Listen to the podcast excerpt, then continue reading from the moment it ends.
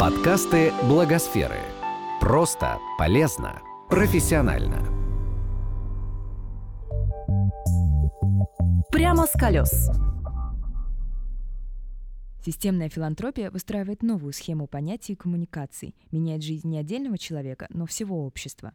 Что же такое системная филантропия и есть ли она сегодня в России, обсудили в Москве на Headliner Talks, дискуссиях, приуроченных к Всероссийской премии Headliner года.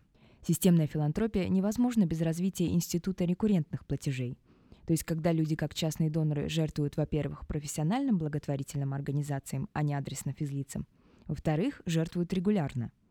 По данным исследований, всего 3-4% россиян сегодня регулярно делают пожертвования в некоммерческие организации. Как привлечь к регулярным пожертвованиям в НКО более широкую аудиторию – Директор благотворительного фонда «Детские сердца» Катя Бермонт считает, что во многом это вопрос креатива и выбора правильных каналов информирования. Нам надоела наша ниша социальная. Ну, социалка это как-то так, знаете, это вот был журнал «Огонек», еще что-то. Теперь вообще нету, нету ни одного издания, которое бы хотело печатать что-то о социалке. И мы рванули в гламур. Мы сняли э, фильм про сиськи и котиков. Потому что люди не смотрят рекламу. А реклама отфильтровывается нашим мозгом, она нам омерзительна. Смотрят люди ролик, если в нем есть сиськи и котики. Поэтому в нашем фильме были три котенка и девушка с 12 номером груди. В общем, мы пытаемся занять нишу, несвойственную благотворительным фондам. Мы хотим, чтобы было смешно чтобы это распространялось вирусно. Системная филантропия – это в том числе про появление на социальном поле такого игрока, как социальный бизнес. Одна из создателей фестиваля Young Old Екатерина Курашева объясняет, как в концепции фестиваля удается достигать филантропических целей и быть окупаемым.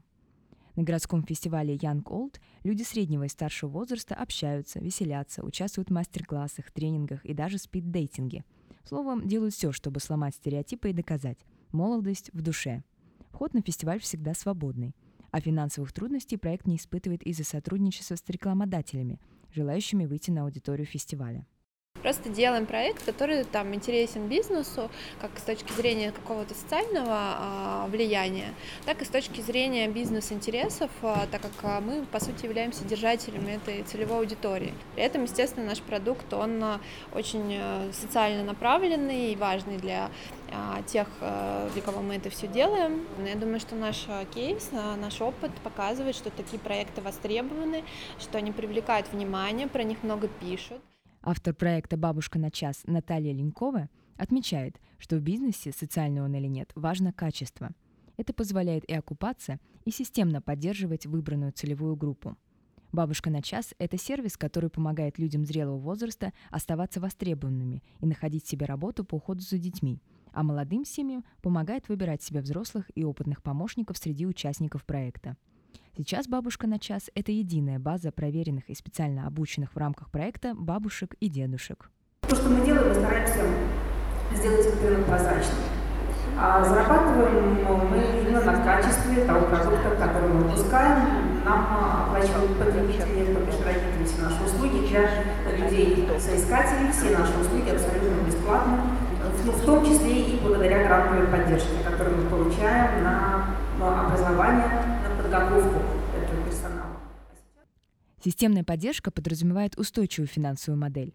Основатель одного из самых известных на настоящий момент проектов социального бизнеса Дарья Алексеева подчеркивает, что вопрос «окупаем бизнес или нет» ключевой. Он прежде всего бизнес, вне зависимости от его социальных целей. Сеть магазинов Charity Shop – проект, рассчитанный на широкую аудиторию и действенный пример системной филантропии. Один из таких магазинов находится в Благосфере – и сюда ежедневно приносят свои старые вещи на переработку для отправки малоимущим или на перепродажу горожане со всех концов города. Когда говорят, ну а насколько социальный бизнес вообще окупаемый, да, то вспоминают нас, потому что очень часто люди говорят, что делают социальный бизнес, а потом выясняется, что не хватает денег на аренду, на зарплаты они получают как сотрудники фондов по грантам, а прибыли вообще речь не идет.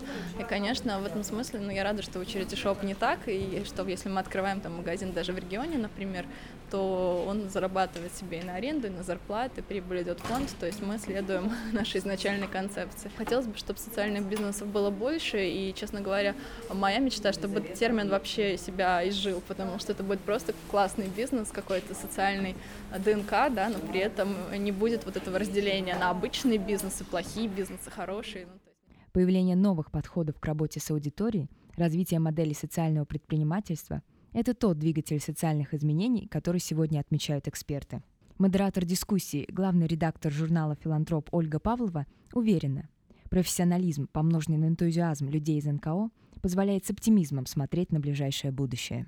И мне нравится, что сейчас профессионализация а, некоммерческих организаций такова, что люди, а, с одной стороны, обладают очень хорошими, полноценными знаниями своих профессий, а с другой стороны, а, они горят своим делом, у них настолько высокая мотивация к тем же переменам, что они в буквальном смысле сдвигают горы. И это как раз то самое сочетание бизнес-профессионализма и Э, вдохновение, которое есть в некоммерческих организациях, это, на мой взгляд, главная причина успеха вообще любой, любых социальных перемен. Этот подкаст создан с использованием средств гранта президента Российской Федерации на развитие гражданского общества, предоставленного Фондом президентских грантов.